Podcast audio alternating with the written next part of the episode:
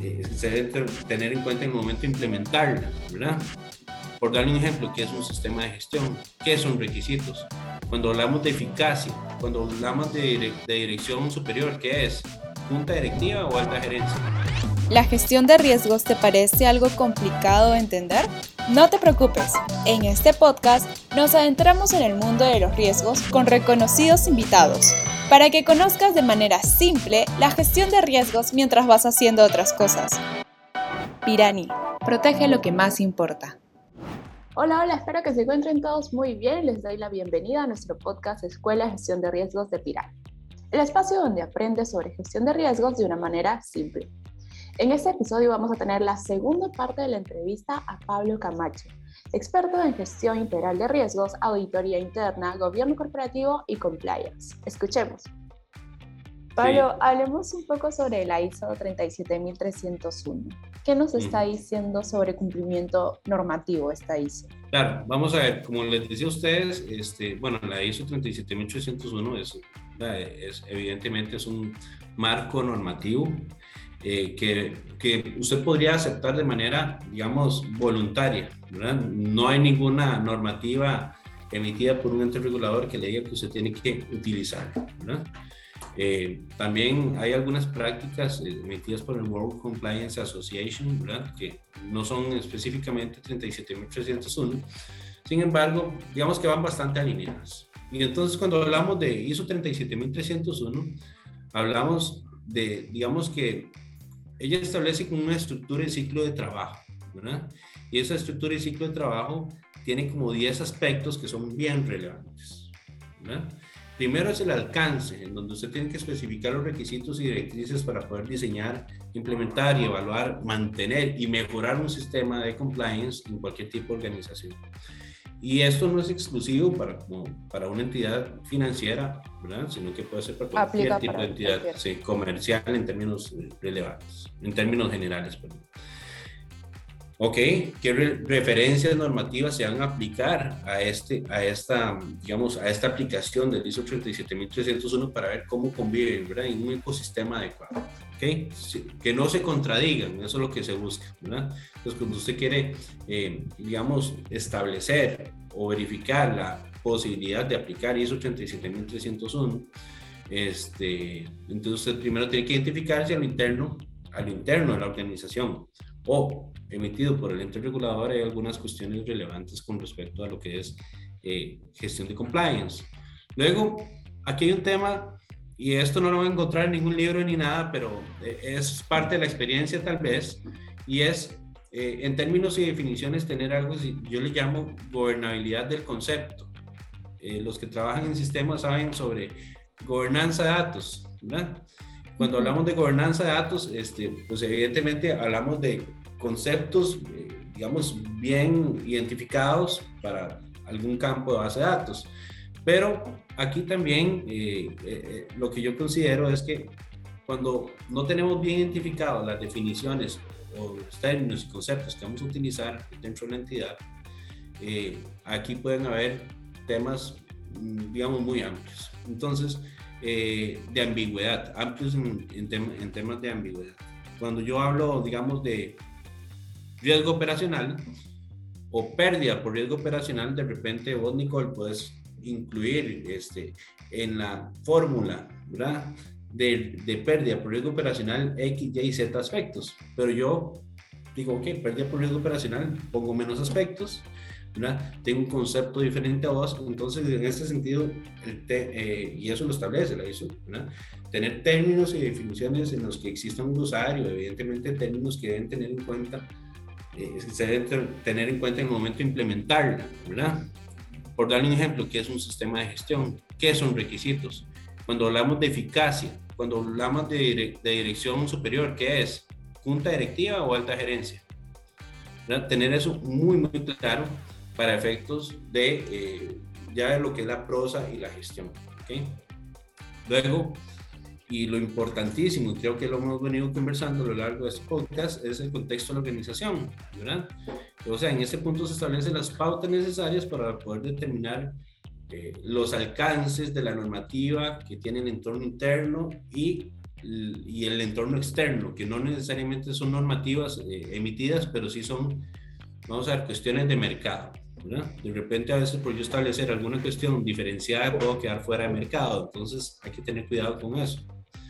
Eh, como se dice, como dice el dicho, no ser más papistas que el papa. Entonces, como eh, la idea de eso es detectar riesgos que pueden afectar el cumplimiento normativo. Eh, vamos a ver algunas cuestiones detalladas, vamos a ver el contexto jurídico, el tema social, cultural, ambiental, la situación económica del país y del lugar en donde se va a establecer, digamos, una agencia bancaria, por decirlo de alguna manera, el modelo de negocio, la cultura de cumplimiento, Este, comprender las necesidades y expectativas de las partes interesadas, de todas las partes interesadas que hemos mencionado, y, este, y bueno, tener claro en ese contexto cuál es el alcance del sistema de compliance. Otro punto súper importantísimo es el liderazgo y el compromiso. Pablo, un ratito podemos volver al tema del contexto, porque mencionas varios ítems que están dentro del contexto, pero entonces sí o sí tendríamos que tomar en cuenta todos ellos o dependiendo de cada empresa se va acomodando algunos sí, algunos no. Bueno, yo, y, tal vez es, una forma tal vez de gestionarlo, y aquí podrán haber diferentes, este, como decimos nosotros en Costa Rica, diferentes maneras de matar las pulgas, ¿verdad? Eh, yo considero, por un tema de experiencia inclusive, que es mejor tomar en cuenta todos esos contextos. Y inclusive pueden haber más. Yo estoy mencionando algunos, por ejemplo. Como les digo, la parte jurídica que puede afectar a mi entidad, la parte social, cultural y ambiental, por darles un ejemplo. Aquí en Costa Rica somos de cultura verde. Y entonces de repente usted como entidad financiera le va a financiar un proyecto, una entidad que viene a ensuciar el aire y eso sería todo un tema eh, fatal, ¿verdad?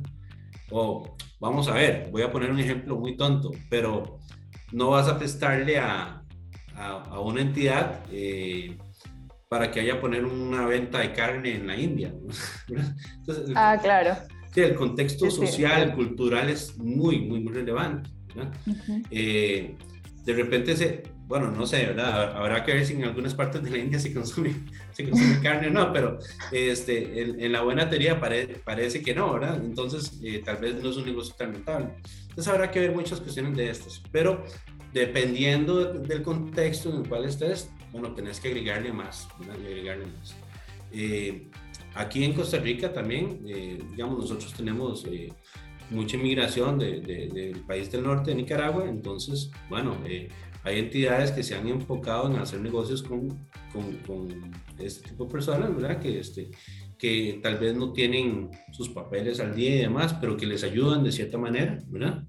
Eh, con dinero en efectivo, digamos. Entonces, eso también tiene una contextualización jurídica, ¿verdad? Eh, digamos que... Es muy amplio el tema de sí, es que dependiendo, sí, o vamos a ver, otro tema. No es lo mismo que vos tengas una sucursal en México, eh, en el DF, ¿verdad? Que una sucursal en Cancún, ¿verdad? Porque el tema de continuidad de negocios es diferente. ¿Por qué? Porque en Cancún pueden llegar huracanes en cualquier momento, en, DF no, ¿verdad? Entonces, el tema de continuidad de negocios, si bien es cierto, es un tema de gestión específicamente de riesgos, puede tener alguna ramificación que, eh, que, que cobija la parte de cumplimiento normativo. Entonces, por eso eh, hay que hacer un análisis específico de cada uno. Entonces, cuando hablamos de contexto, ahí podemos empezar de verdad que a inspirarnos, ¿verdad? Pero sí, tampoco ser más papista que el papa, ¿verdad? Eh, y eso es, es, muy importante, porque ahí podríamos perder, este, podríamos enfocarnos en las pesetas.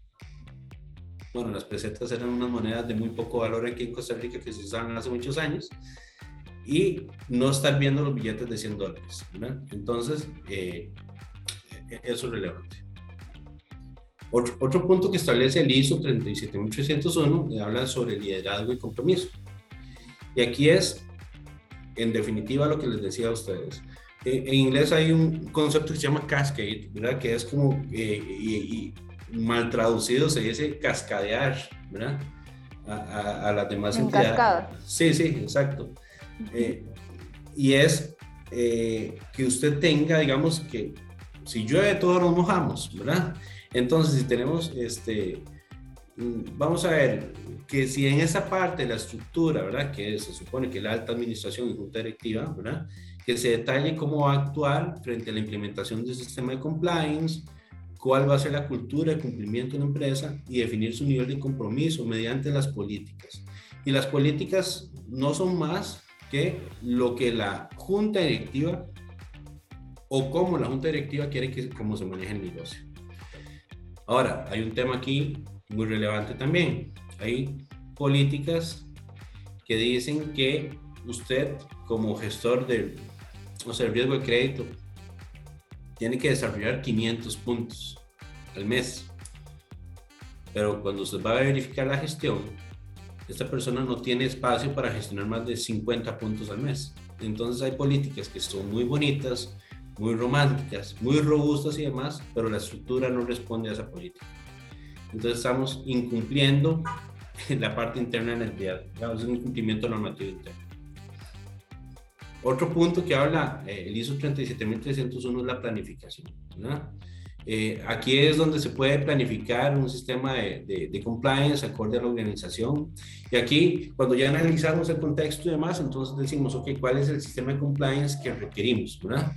Considerando toda la información que se ha recopilado en estos puntos anteriores, entonces establecemos ciertas medidas para hacer frente a los riesgos que se han definido, eh, determinar cuáles son los objetivos de un área de compliance y realizar una planificación para poder alcanzarlos de una forma coherente, ¿verdad? Y esto es importantísimo coherente, ¿verdad?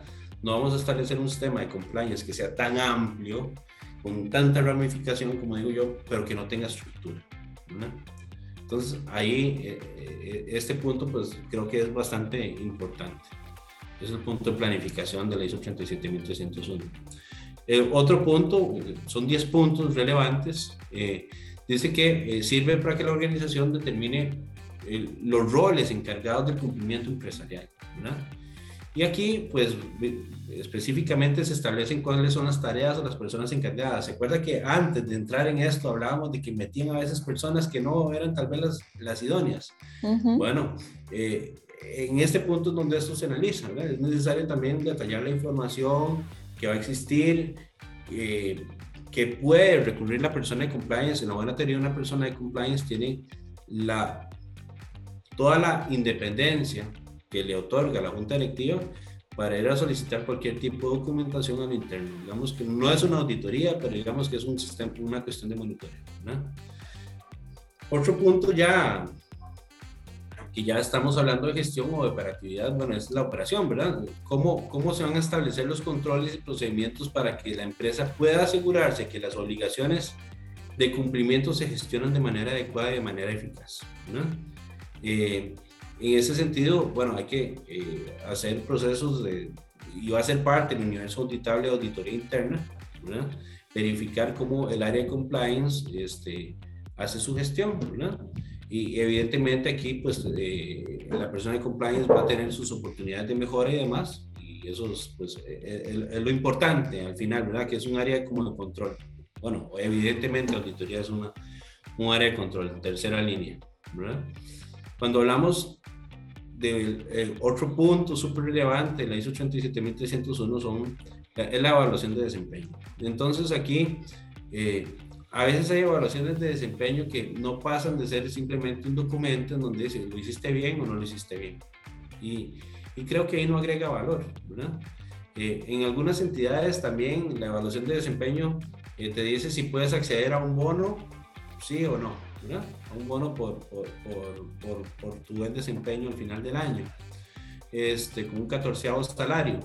Eh, vamos a ver, eso no agrega tanto valor. O sea, eso puede ser, sí, un sistema de recompensas y demás, que es, que es bueno establecerlo, que normalmente eso se establece a nivel de, de riesgo, de, riesgo estratégico, pero eh, vamos a ver, la idea es que tengamos auditorías, análisis e informes emitidos, eh, ojalá hasta por entre reguladores, para verificar si nuestro sistema de compliance se ha desarrollado con, digamos, de una manera adecuada y se está gestionando adecuadamente. Eh, entonces, en este sentido, esta evaluación de desempeño es súper relevante tenerla y evidentemente en los primeros años de implementación aún más. Y eso me lleva al décimo punto que habla la 37301, que es sobre las oportunidades de mejora, ¿verdad? O el proceso de mejora continua, ¿verdad? Y entonces, eh, como dice la ISO, cuando hay no conformidades, ¿verdad? Es, es importante que la organización establezca reacciones y actuaciones que permitan adoptar nuevas medidas correctivas, ¿verdad?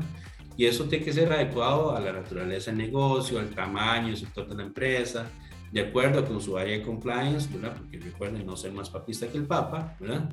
Pero sí de alto nivel, esas revisiones son de alto nivel, todos esos procesos de mejora continua son de alto nivel, tienen un carácter transversal a lo largo de la gestión de riesgos de la entidad y se pueden aplicar o pueden afectar total o parcialmente a la organización. Claro, tiene varios factores la mejora continua. Me encantaría que nos puedas contar las principales prácticas que recomendarías para implementar aquellas empresas que recién están empezando con cumplimiento normativo. ¿Por dónde empezar? Los pasos que deberían de seguir para eh, implementar exitosamente el cumplimiento normativo y poder eh, sostenerlo durante el tiempo. Claro, claro, claro. Vamos a ver. E, esto, vamos a ver, primero hay que definir como les decía al inicio, tal vez qué es lo que yo quiero en un área de compliance, ¿verdad? Definir mi contexto y demás y definir con eso el tamaño, ¿verdad? El tamaño del área de compliance que yo quiero tener, el tamaño de la gestión de compliance que yo quiero tener, ¿verdad? Eh, bueno, vamos a ver, podemos definir eh, si queremos un, un este, programa de ética, ¿verdad? Una línea de ética que es parte de la gestión de compliance, la gestión de riesgo legal que es parte del área de compliance, eh, digamos que todo eso, unificarlo en un, área de compliance, definitivamente eso podría hacer. Pero todo dependerá, evidentemente, del apetito que tenga la entidad de poder gestionar esto. Eh, también hay que ver con qué, eh, con qué recursos contamos. Y aquí me voy a un tema muy relevante que son los sistemas de información gerencial. Esos sistemas de información gerencial que deben de tener todas las entidades que me permitan a mí recabar información para yo decir, ok, listo, ahora sí, tengo esta información y con esta información voy a tomar decisiones. Por darles un ejemplo, una foto puede ser un, parte del sistema de información gerencial. Un correo electrónico que yo envío es parte del sistema de información gerencial. Un Excel que se haga, que sea fuera de los sistemas, es parte del sistema de información gerencial. Cuando hablamos de sistemas de información gerencial, estamos hablando de muchos elementos, estamos hablando de hardware, software, datos y tecnologías, procedimientos, políticas y demás áreas que, eh, que transversalmente, digamos, afectan la gestión de riesgo o la gestión de negocios. Eh, entonces, cuando hablamos de sistema de información gerencial, pues, pues tiene que tener evidentemente em, ciertos atributos de la información, bueno, como un nivel jerárquico, a quién le envío yo la, la información y con qué nivel de detalle se la envío. Eh, no es lo mismo enviarle la información a un gerente general que a un gerente de operaciones. Evidentemente, el gerente de operaciones puede requerir un informe con muchísimas aristas, pero el gerente general algo más resumido, un dashboard, por dar un ejemplo, que la información tenga un acceso adecuado. Y entonces, eh, yo puedo tomar decisiones cotidianas o, o, no programadas o de carácter urgente, pero tengo que tener un adecuado acceso a la información, la información se tiene que comprender de la misma manera en que vos, o sea, si vos la, la, la tomás, Nicole, la revisás, tienes que llegar a los mismos resultados que yo llego, por eso hablamos de, eh, de gobernanza de conceptos, que es un término que no se va a encontrar en ningún lado, pero bueno, es un tema ahí eh, más de consejo que otra cosa, ¿verdad? Y el tratamiento del alcance de la información, ¿verdad? Si la información es externa, interna, amplia, resumida, frecuente, histórica, ocasional, en fin, ¿verdad? parte de esos atributos. Entonces, como les decía, primero es tener para esos procesos de mejora continua y, cómo se establece el proceso de mejora continua es primero saber con qué recursos cuento a nivel, digamos, de sistemas de información. Después, estructura. ¿okay? ¿Con qué personal cuento yo para hacer esta gestión? Luego podemos hablar, evidentemente, hasta en un ambiente inclusive de, de, oficina, ¿verdad? A veces sí, sí pues yo puedo tener una estructura, pero no tengo también un adecuado ambiente de trabajo, digamos, y cuando hablamos de compliance, que es otra cuestión que vemos mucho, eh, cuando hablamos de compliance, ahí se trabajan temas muy delicados y ahora está el, el, concepto de esta oficina abierta, ¿verdad? De, de, que son varias mesas en donde te sentás. Este, que todo vende todo. Exacto, entonces hoy vos, vos querés te sentás por allá, el otro por allá, pero a veces hay temas que son muy delicados que no se pueden hablar al aire libre, ¿verdad? tienen que tener, digamos, este, un tema de confidencialidad de la información. Eh, digamos, cuando hablamos de mejora continua, podemos irle eh, arrimando todo ese montón de temas que son muy relevantes para tener una adecuada gestión. O sea, la gestión se tiene que hacer, sí, claro que sí. Necesito ver cuáles son mis recursos. Los más relevantes, sistemas de información gerencial, estructura. Y otro tema es que me, digamos, qué es lo que me respalda a mí. Y es, son las políticas emitidas por la Junta Directiva. Y de repente hay políticas que eventualmente no toman en consideración lo que ha sido emitido por el ente regulador. Ese es otro tema relevante, ¿verdad? Hay que verificar que también estén en línea con el ente regulador. Y para algunos grupos financieros que consolidan estados financieros en algunos países, supongamos que algún grupo financiero consolida en Panamá, pero está establecido en tres o cuatro países de la región, de, digamos, de, de, Latinoamérica en términos generales, pero consolida en Panamá, la normativa panameña le aplica también. Entonces a veces no se toma en cuenta esa normativa. Entonces cuando hablamos de esos procesos de mejoras de continua que vienen precedidos de, eh, de las revisiones emitidas por eh, la auditoría externa, auditoría interna, eh, los entes reguladores, inclusive hasta en las mismas áreas de gestión, ¿verdad? digamos que es parte, digamos, de todo ese proceso de mejora continua, de, de, de digamos, de, de, ir este, tomando en consideración todos esos aspectos que siempre son relevantes, ¿verdad? Y eso es un tema, el mismo, el mismo concepto lo dice, mejora continua, eso nunca va a acabar. Claro, entiendo. Muchísimas gracias, Pablo, por estar en este espacio. Y antes de terminar, me encantaría que nos puedas contar cómo te podemos encontrar en LinkedIn o si tienes alguna web en especial donde podamos hacerte alguna otro tipo de consultas. Claro que sí, en LinkedIn me pueden encontrar como Pablo Camacho Espinosa. Esto de gestión de riesgos es apasionante y lo que hacemos a veces es una comunidad y lo que hacemos es compartir experiencias y demás. Entonces yo me pongo a disposición de quien quiera para conversar sobre esos temas. Eh, bueno, hay algunos, este, también en YouTube eh, pueden encontrar un webinar que hicimos sobre gestión y cumplimiento normativo con Pirani. Hay otro también que hice con el Instituto de Auditores Internos de Guatemala, entonces este, lo pueden buscar en YouTube y ponen cumplimiento normativo y ahí les, les, va a aparecer normalmente. Pablo Camacho Espinosa. Perfecto, Pablo, muchísimas gracias por estar en este espacio. Gracias por compartir tu conocimiento con todos nuestros oyentes, aprender un poco más sobre cumplimiento normativo, que es un tema, como estábamos hablando al inicio, clave para cualquier organización y pues espero tenerte en un próximo episodio. Perfecto, claro que sí. tengo el honor, en los que pueda participar, tendré el honor de hacerlo. Buenísimo, Pablo. Bueno, muchísimas gracias a todos nuestros oyentes que se quedaron hasta el final del episodio. Nos vemos en uno próximo. Adiós. Hasta luego.